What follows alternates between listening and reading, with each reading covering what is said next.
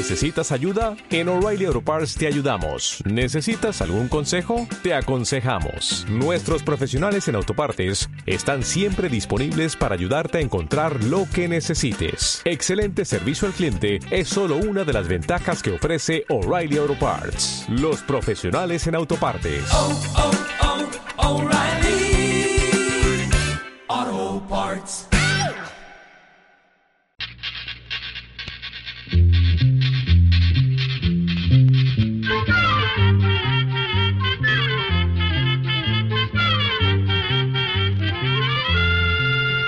Llegó para todo. Llegó la escuela. Llegó la escuela. Llegó por radio.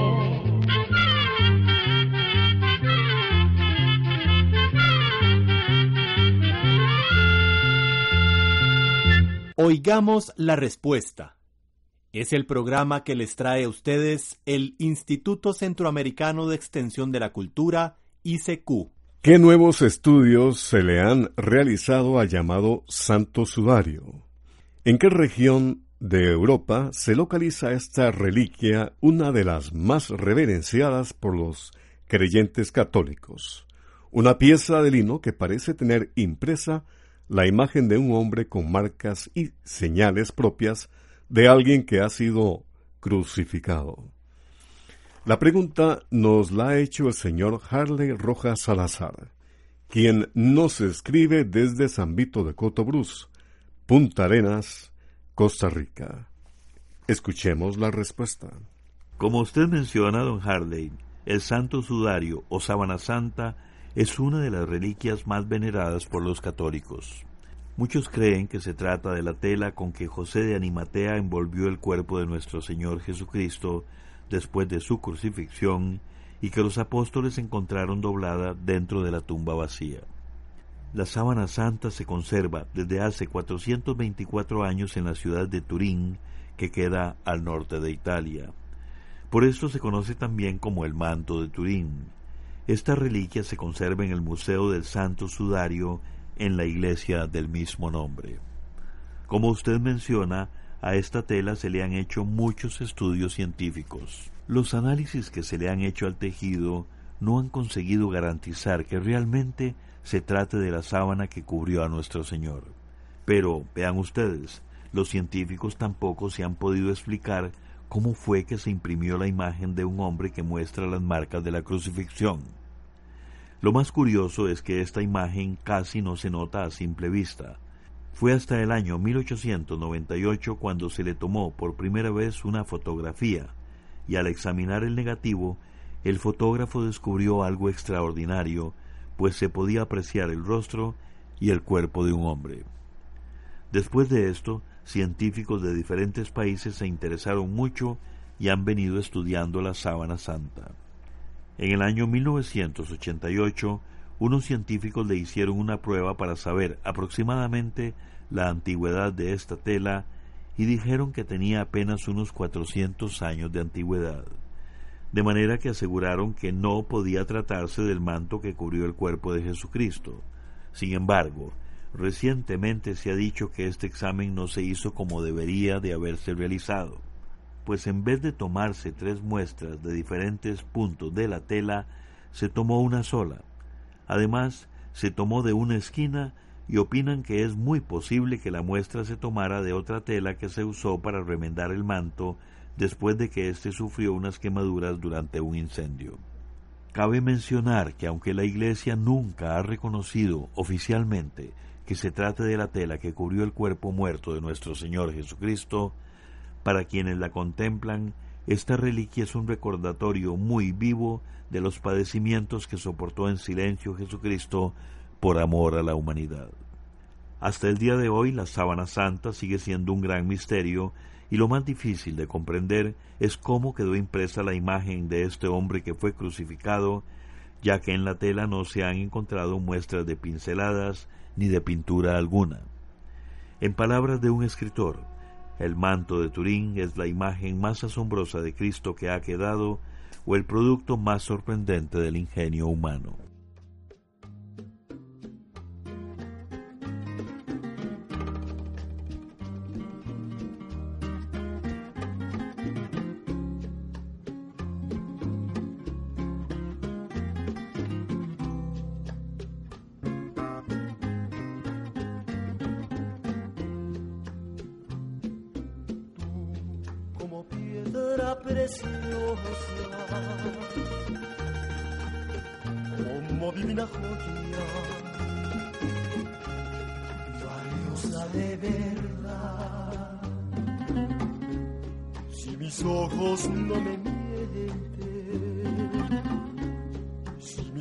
Mis ojos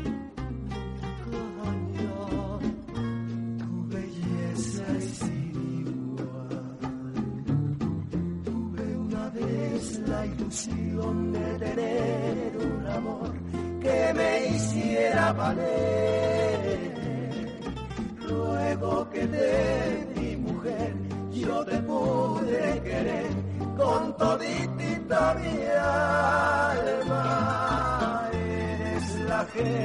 Que Dios convirtiera en mujer para bien de mi vida por eso quise cantar y gritar que te quiero, mujer consentida. Por eso elevo mi voz, bendiciendo tu nombre y pidiéndote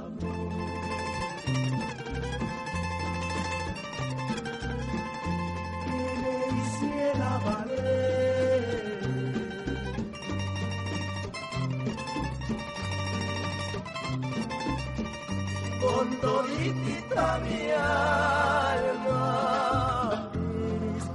La gema que Dios convirtiera en mujer para bien de mi vida.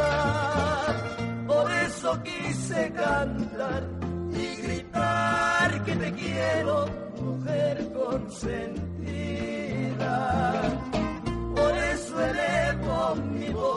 Bendiciendo tu nombre y pidiéndote amor.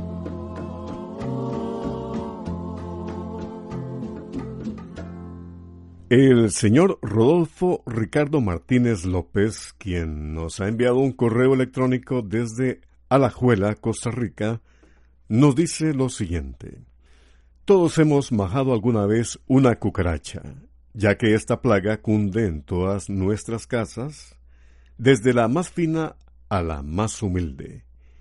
Y he notado que algunas cucarachas, al ser aplastadas, liberan un abundante y espeso líquido blancuzco que no tiene olor, mientras que otras similares en forma, color y tamaño no liberan nada al ser majadas.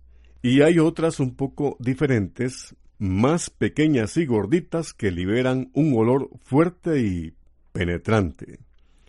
¿A qué se debe este fenómeno? Muchísimas gracias por la atención que presten a esta humilde pregunta, que espero sea una curiosidad no solo mía, sino de muchas otras personas. Oigamos la respuesta. Vamos a decirle, don Rodolfo, que las cucarachas y todos los insectos tienen hemolinfa, que viene a ser como la sangre de los insectos.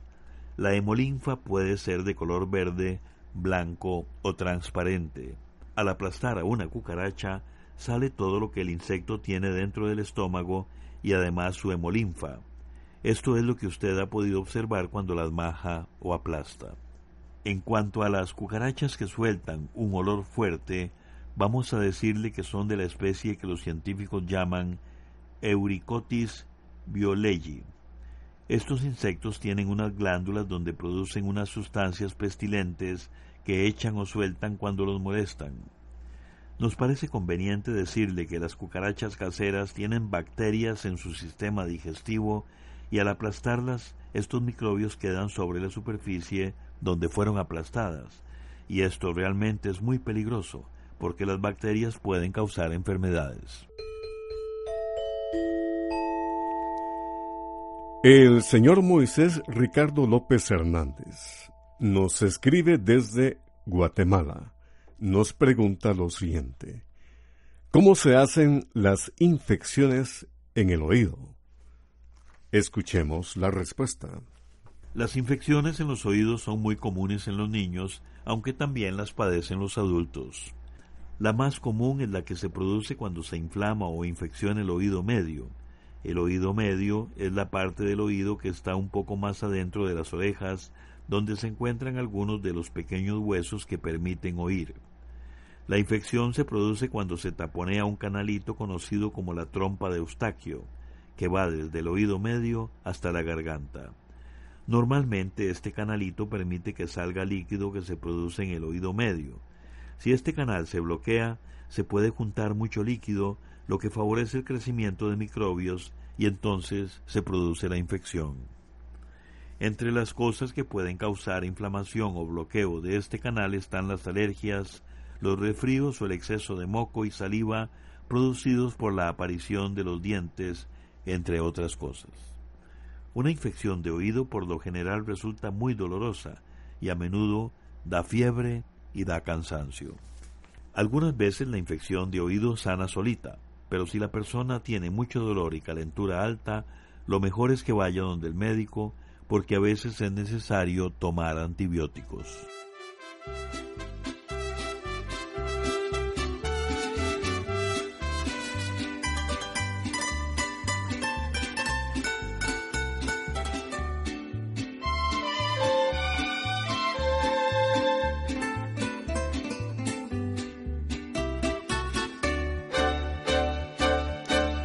Había entre tú y yo es cuestión olvidada. Las heridas de amor que sufrió el corazón ya están muy bien curadas.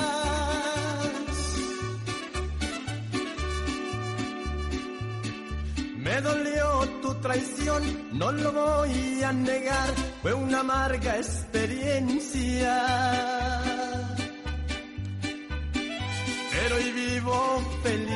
me he olvidado de ti, ya no sufro tu ausencia.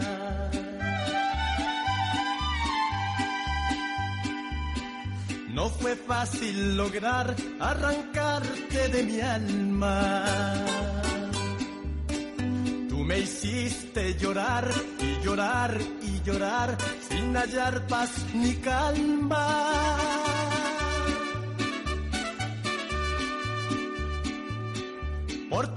Ese dolor no te guardo rencor, de ese amor ya no hay nada.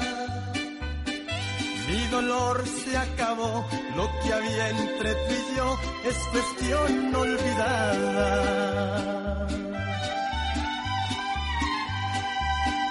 Ojalá que el amor, donde quiera que estés, te llegue a manos llenas te sepan querer como te quise yo y que no sufras penas.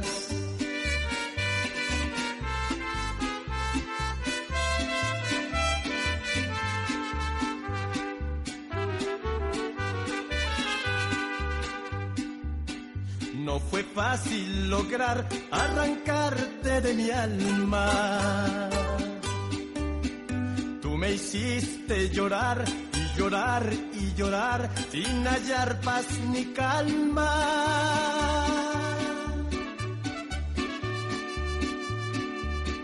Por todo ese dolor no te guardo rencor, de ese amor ya no hay nada. Mi dolor se acabó, lo que había entre tú y yo es cuestión olvidada. Ojalá que el amor, donde quiera que estés, te llegue a manos llenas. Que te sepan querer como te quise yo y que no sufras pena. Oigo decir que a muchos inversionistas les gustan aquellos países en que el salario es bajo. ¿Cómo es eso? no será contraproducente ya que un salario bajo es igual a descontento y un salario alto igual a un trabajador satisfecho? ¿Cuál es la lógica de esa mentalidad? La pregunta no la hace el señor Cruz Ramón García Martínez. Nos escribe desde Managua, Nicaragua. Oigamos la respuesta. Una persona o grupo de personas invierten su dinero para levantar una empresa es porque esperan obtener ganancias. Cuando buscan un país para llevar a cabo algún proyecto en él, estudian muchas cosas antes de hacer la inversión. Entre las cosas que buscan es que el país sea estable políticamente, que en él haya seguridad, que las reglas comerciales estén bien definidas y que haya mano de obra calificada. Y en cuanto a los salarios, entre más bajos sean, mejor para ellos, porque mayores serán sus ganancias. De ahí que les interesa invertir en los países cuyos salarios sean bajos. Claro está que como sucede en todo, entre las compañías hay algunas que pagan mejor que otras. Usted tiene mucha razón al decir que un empleado que gana bien va a trabajar más contento y estará más tranquilo. Eso lo saben algunas de estas compañías y por eso dan a sus empleados una especie de premio cuando las compañías obtienen más ganancias o también para estimular el buen desempeño del empleado. Pero, lamentablemente, don Cruz Ramón, las cosas no siempre son así porque en muchos casos lo único que les interesa a estas compañías es obtener el máximo de ganancias y en consecuencia pagan mal, y si los empleados no rinden, simplemente los sustituyen por otros. También se da el caso de pequeñas compañías o empresas que aunque quisieran pagar mejor a sus empleados, no pueden hacerlo, porque las ganancias no son suficientes, y si lo hicieran, la empresa quebraría y tendrían que cerrarla. Pero además también hay algo que es muy importante y hay que tomar en cuenta. Hay países que tienen leyes que exigen que los trabajadores tengan un salario justo y además que estén protegidos en cuanto a su salud y a los riesgos que puedan sufrir si tienen un accidente en su trabajo. Y todas las compañías o cualquier inversionista deben de cumplir esas condiciones, porque si no lo hacen, podrían verse en graves problemas, aunque lamentablemente no todos los países tienen estas leyes que protegen a los trabajadores. La señora Nuria Vega Córdoba nos ha enviado un correo electrónico y nos preguntó lo siguiente. ¿Cada cuánto debo abonar un árbol de naranja que está dando frutos? Escuchemos la respuesta. Abonar los árboles frutales es importante y es una buena costumbre porque sirve para mantener a los árboles sanos y vigorosos para que así den buenas cosechas. Gracias al abono, el suelo recibe los nutrientes que necesita o ha perdido porque las plantas lo han absorbido. Lo recomendable a la hora de abonar sería mandar a hacer un análisis del suelo. Para hacerlo se toman muestras de la tierra y se envían a un laboratorio. El examen permite saber exactamente cuáles son los nutrientes que el suelo necesita según el cultivo. También permite saber si las condiciones de acidez en el suelo son las apropiadas o si hay que corregirlas. Sin embargo, como no siempre es posible mandar a hacer un examen de suelo, una recomendación general sería hacer una primera abonada al inicio de la época lluviosa, otra a mediados de año, normalmente entre agosto y septiembre, y una última abonada cuando finalicen las lluvias. Así, del modo que le acabamos de indicar, se cubren las necesidades del árbol en la etapa de crecimiento, floración y fructificación, y los árboles quedan con suficientes reservas para la siguiente cosecha. Su arbolito de naranja lo puede abonar con abono orgánico, pues de esta forma le sale más económico y también estará libre de químicos, cosa que es más saludable le puede poner 5 kilos de abono orgánico de la siguiente manera. Hace una zanja de 40 centímetros de ancho por 50 centímetros de profundidad alrededor de la gotera del árbol. Luego mezcla la tierra que sacó para hacer la zanja con el abono. La pone dentro del círculo y termina cubriéndola con tierra. Se le dice gotera del árbol al círculo que forman en el suelo las gotas de lluvia cuando caen, o la sombra de las hojas que se ve en el suelo a mediodía. Es allí donde se debe abonar.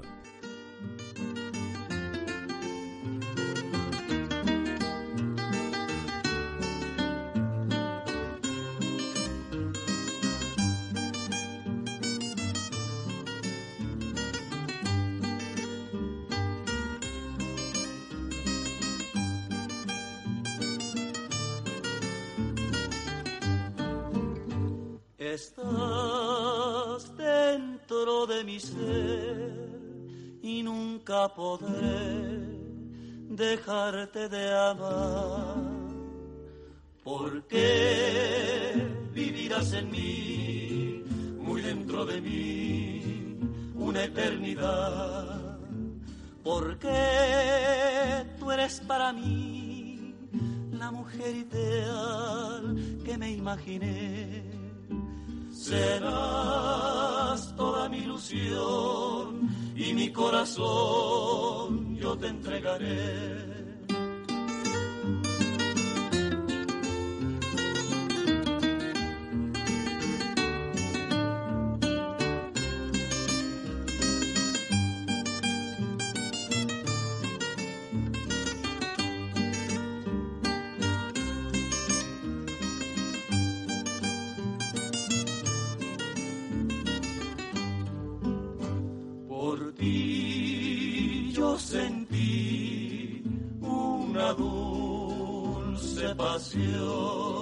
Y formé para ti esta humilde canción que te traigo hasta aquí con sublime emoción y te vengo a pedir no te olvides de mí.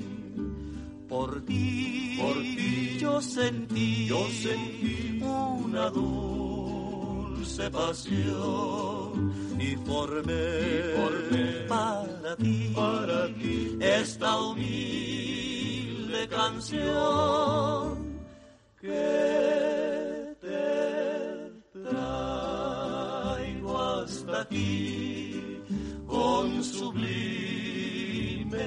y te vengo a pedir, no te olvides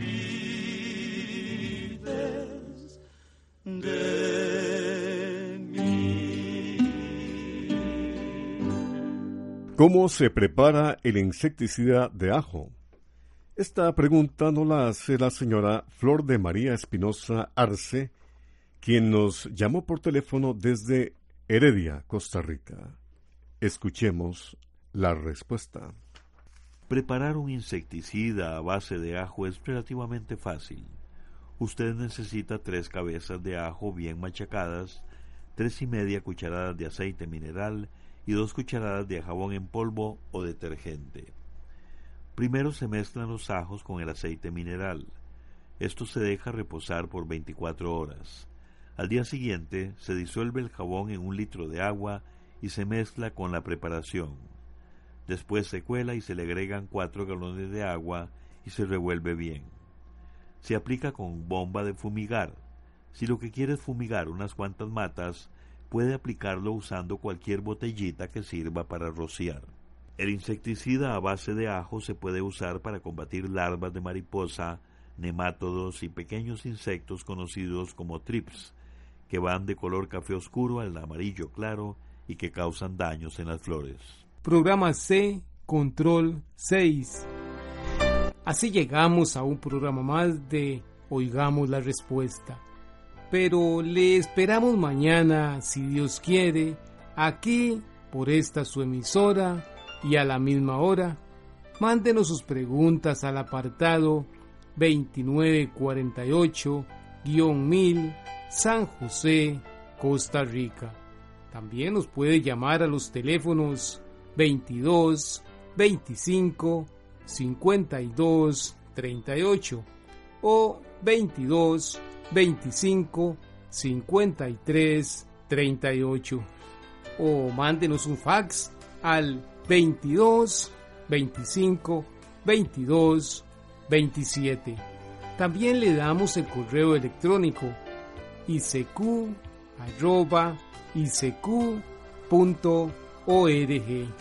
Celo de letreo icecu.org.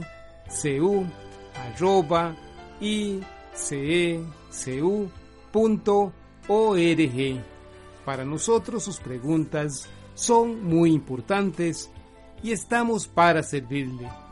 También puede dirigir su pregunta a esta emisora que ellos amablemente nos la harán llegar. Muy importante, dele su nombre completo, dirección bien exacta, ah, y el lugar donde escuche el programa. Recuerde que comprender lo comprensible es un derecho humano. Que Dios le bendiga.